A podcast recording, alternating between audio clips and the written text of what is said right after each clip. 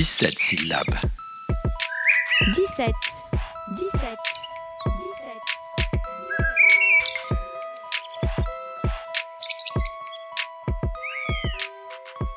André Gide avait cette phrase formidable sur la sensorialité de l'écriture. Il disait Je veux bien lire que le sable est chaud, mais ce que je préfère, c'est le sentir sous mes pieds. Et le haïku permet ça. Un bon haïku, finalement, euh, vous fait sentir la sensorialité d'un événement. Dans les vapeurs d'encens, goûter la brûlure du café. Vent frais. C'est des moments, des moments fugaces. Alors, plage euh, d'état d'âme, dans ma tête médusée le grain de sable. Alors, un haïku, il faut toujours le répéter deux fois. Plage d'état d'âme, dans ma tête médusée le grain de sable. Voilà, ça c'est des haïkus, euh, comme on est au bord de la mer là actuellement, pendant que je te parle, et ben, on va essayer de recycler un peu toutes les métaphores sur l'état marin, et c'est- et c'est sympa. Là c'était un haïku sur une forme de spleen finalement.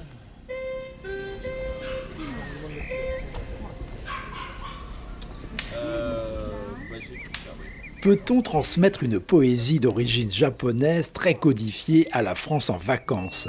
C'était pour nous un des défis du mois d'août 2023. Pascal Schink a animé un atelier d'initiation au haïku dans un lieu alternatif qui propose des séjours apprenants. Si les cadres n'étaient pas toujours respectés, l'esprit du haïku s'y est diffusé avec passion et inspiration.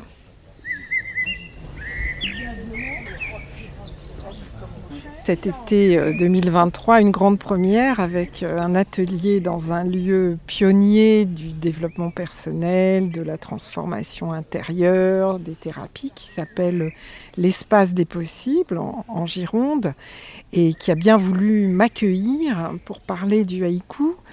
Donc euh, c'était formidable. Euh, J'ai eu neuf élèves qui se sont présentés, donc à raison de 1h45 par jour, ce qui sont des séances quand même assez euh, intenses. On est dans un grand jardin sous une tente touareg blanche, ouverte sur les côtés, et dans la nature. Ce qui est quand même, par rapport aux ateliers qu'on fait à Paris, un plus essentiel. Alors oui, moi j'ai un journal intime, mais je le trouve un peu froid parce que j'ai pas de technique d'écriture. Et en découvrant le haïku, je me suis dit que ça lui donnerait vie. Quand je relis, je le trouve un peu sec. J'avais pas vraiment les comment assembler les mots, les images que j'avais eues, comment les retransmettre. Et là, ça va être des petits moments d'émotion que je vais pouvoir retransmettre dans ce journal. Et, et vraiment, ça me, ça me fait plaisir là.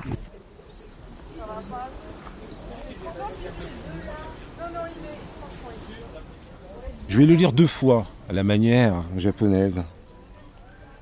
Sur le fil rouge, une plume se pose.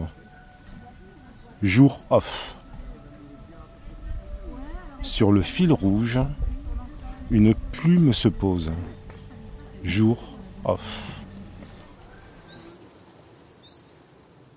C'est presque l'éloge de la lenteur finalement, parce qu'en fait ça, ça amène à se poser, à regarder, à, s'imbiber. Moi je sais que depuis le début de la semaine, je suis beaucoup plus attentive à plein de choses en fait. J'aime bien ce côté-là de se dire que je finis la semaine comme je ne l'ai pas commencé. Il y a quelque chose qui s'est mis en moi, j'espère que ça va rester assez longtemps, hein, qui fait qu'en fait j'ai envie d'être plus attentive, plus calme, plus euh, à l'écoute de ce qui m'entoure. Avec le haïku, on ne peut pas trop rigoler, il faut présenter les codes. Donc souvent, la première séance, elle est de leur faire découvrir ces petits poèmes, de leur en faire lire, euh, de leur demander qu'est-ce qu'ils trouvent d'énigmatique ou pas dans ces 17 syllabes maximum, qui sont quand même tellement différents de notre poésie. Donc les, les premières, je dirais que la première séance et demie est quand même consacrée à, à lire des haïkus, à en tirer au hasard, à dire qu'est-ce que ça me fait de lire ça. Et puis moi, j'avance avec les trois fameux codes d'écriture euh, que tout le monde connaît, mais qui sont subtils. Et comme les notes de solfège en musique, euh, des gammes qu'il faut connaître, c'est-à-dire euh, la brièveté, moins de 17 syllabes, les trois lignes, 5, 7, 5, euh, la marque de saison, la césure. Enfin, les deux premières séances sont très intenses. Un deuxième haïku, parce que alors le deuxième, c'est plutôt euh, un haïku que j'avais écrit quand je sortais beaucoup, beaucoup la nuit. Donc ça remonte quand même à, à une dizaine d'années. Et, euh, je vais vous le lire. Sous les spotlights, papillon de nuit va-t-il brûler ses ailes? Sous les spotlights, papillon de nuit va-t-il brûler ses ailes? Oui, je crois que c'est être à l'écoute de, ses émotions et puis euh, avoir une, une capacité à s'émerveiller de, de petites choses auxquelles on ne prêtait pas forcément suffisamment d'attention et, que là on va remarquer et, essayer de traduire en quelques mots.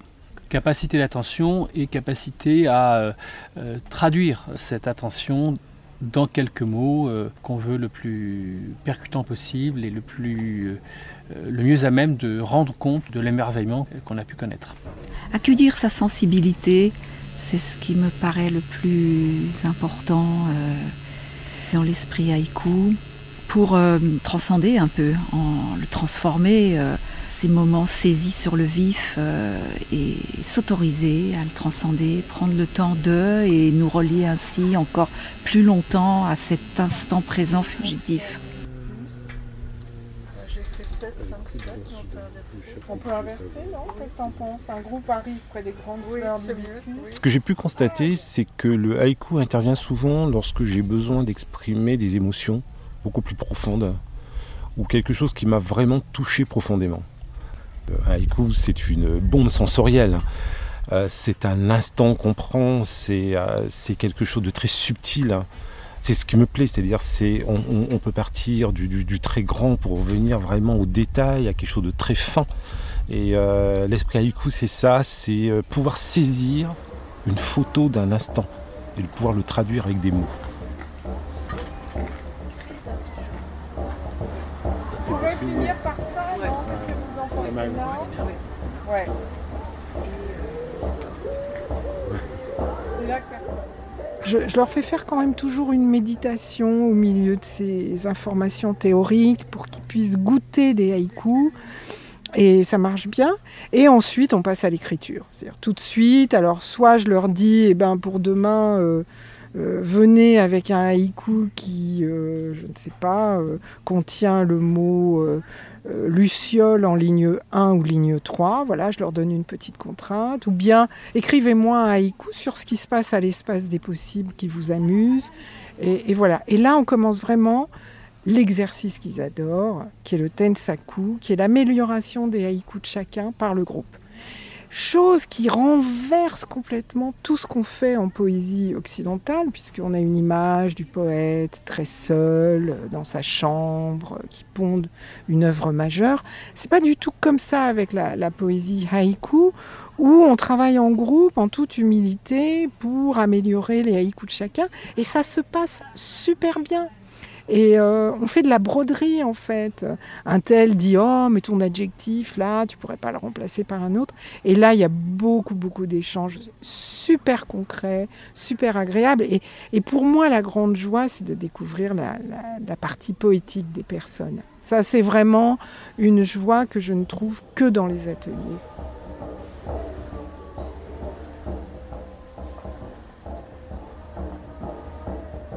C'est toujours très intéressant de, voir comment les autres écrivent.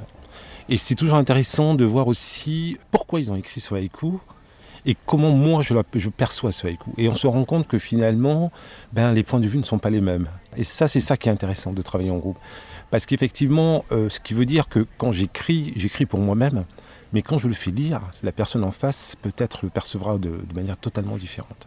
Et c'est ça, le travail de groupe aussi, ça permet d'avoir une sorte de synergie pour pouvoir réfléchir ensemble, pour voir un peu oh, qu'est-ce qui va faire que waouh, ça va être quelque chose de, beau.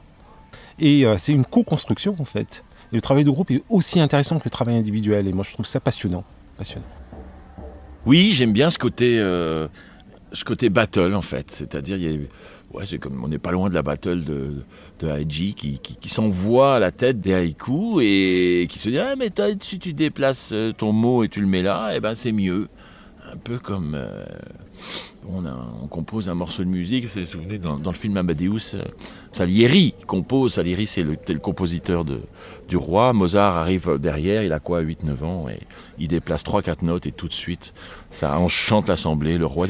Et il y a des espèces de, de, de battle comme ça et c'est à celui qui trouvera la meilleure position du mot dans le haïku qui d'ailleurs est souvent une petite musique. Et vous voyez là on va entendre une voiture qui passe à l'instant, vous voyez, on l'entend. Et eh ben ça, il y en a un dans notre groupe qui tout d'un coup s'est a fait un haïku sur la voiture qui passait alors qu'elle nous a pollué, elle nous a envoyé du sable, on était en train de au pleine inspiration haïku. Ben lui, il a fait un haïku, alors je me rappelle plus, ça se termine, ça se terminait ma voiture qui passe, atelier endommagé, enfin voilà, ici, euh, voilà, ça nous a bien fait rigoler. C'est vraiment une manière de retranscrire un peu le qui nous contrarie aussi quoi. Ah oui, la juxtaposition, juxtaposition. chronologique. Ah oui. D'accord Ah oui qui fait que c'est presque tes notes à toi. Oui. Tu comprends? C'est ce que tu notes sur ton carnet pour te souvenir de ton rêve. D'accord. Qu'est-ce qui va dynamiser? Alors moi, ce que j'ai beaucoup apprécié dans le travail en groupe, c'est euh, bah, le travail en fait. C'est le travail, c'est la recherche. Alors il faut être très humble, laisser tomber son truc là, accepter d'avoir toutes sortes de choses qui finalement, on se dit ah, on aurait bien gardé ce mot-là, mais finalement on va le laisser partir. Alors c'est l'humilité, du partage. Du coup, euh, forcément, on est amené à le discuter, donc à le présenter à quelqu'un d'autre. Et comme c'est très court, en fait, c'est très manipulable. Donc euh, voilà, le fait d'être en groupe, euh, ça enrichit.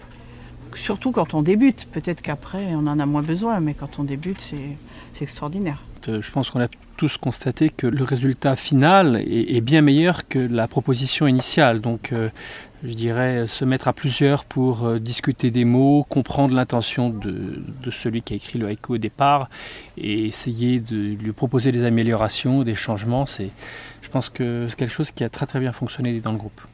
Mm, oui, tout seul on va plus vite, mais en groupe on va plus loin. Bon, il faut enlever des adjectifs, il y a toujours trop d'adjectifs, il y a toujours trop de mots abstraits. C'est très difficile pour un Français de, de comprendre qu'il vaut mieux mettre le soleil brûle que euh, euh, la brûlure du soleil, euh, par exemple, voire même ne rien mettre que le soleil et on comprend qu'il fait chaud. Voilà, c'est euh, tout un enjeu, on, on, se régale, on rit beaucoup, euh, on se moque de l'un, de l'autre et il y a un travail d'expression de soi parce que à la fin, le haïku qui reste, c'est celui que l'auteur choisit quand même. Voilà. Parmi toutes les propositions qui lui sont faites, il dit bah moi je prends cette version. Parce que ça peut être aussi, tu sais ce moment où tu vois, on appelle ça la laisse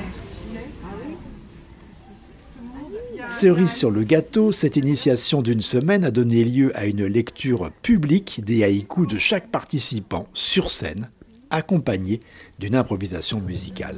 Extrait. J'ai compris que tu m'as dit, hein. Alors, j'ai eu le plaisir de, donc d'animer un atelier d'initiation à la poésie haïku cette semaine. Donc, la poésie haïku, c'est la poésie du poème le plus bref au monde. Moins de 17 syllabes pour dire l'essentiel. C'est né dans la tradition zen, c'est une voie de méditation, mais aujourd'hui ça se pratique dans le monde entier et ça se partage sur Internet. Alors voilà, cette semaine, nous avons exploré le quotidien de l'espace du possible pour en faire des poèmes et pour transformer des moments en poèmes brefs, en haïku.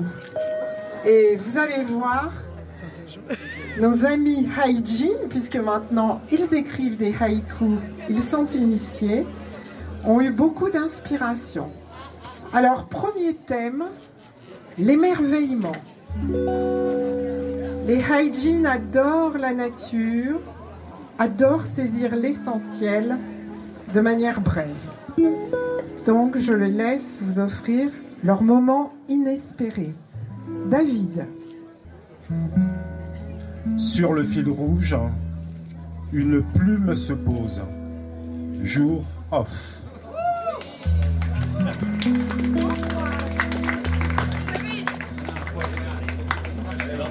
Sous la menthe citron, mes mains jointes dans le soleil, célébration. Sous la menthe citron, mes mains jointes dans le soleil, célébration.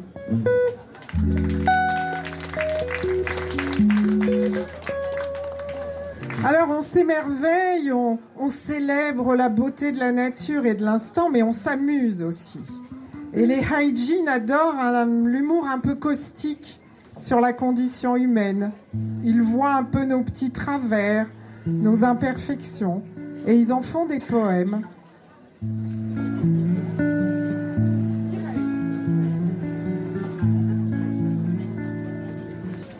Près de mon mobilhome, numéro 49, une cascade sans tête, le compresseur du restaurant.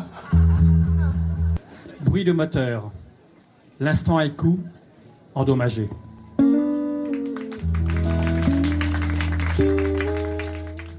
Alors nous avons quelques petits haïkus érotiques qui sont nés comme ça, je ne sais pas pourquoi, cette semaine. Transpiration tantrique. La fraîcheur d'un bain de minuit parmi les lucioles.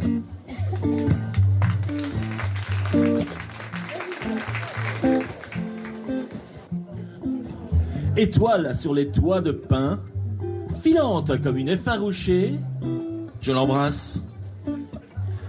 Étoile sur les toits de pin, filante comme une effarouchée, je l'embrasse. Brûlure du soleil. Au creux de son dos, une goutte de sueur.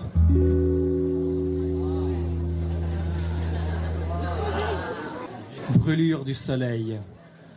Au creux de son dos, une goutte de sueur. Et voilà, avec le haïku, on n'en finit jamais parce que les moments se suivent et se succèdent, mais c'est Mireille qui va clore ce petit instant. Sur l'estrade, un fou rire nous gagne tous. Cri d'un pigeon. Sur l'estrade, un fou rire nous gagne tous. Cri d'un pigeon. Merci à Christine, Martin, Françoise, David, Isabelle, Michael, Benoît et Mireille pour leur participation active à cet atelier. Merci à Yves Denard et à l'Espace du Possible. Cet épisode de 17 syllabes est réalisé par Patrick Chompré. À bientôt sur les routes du haïku.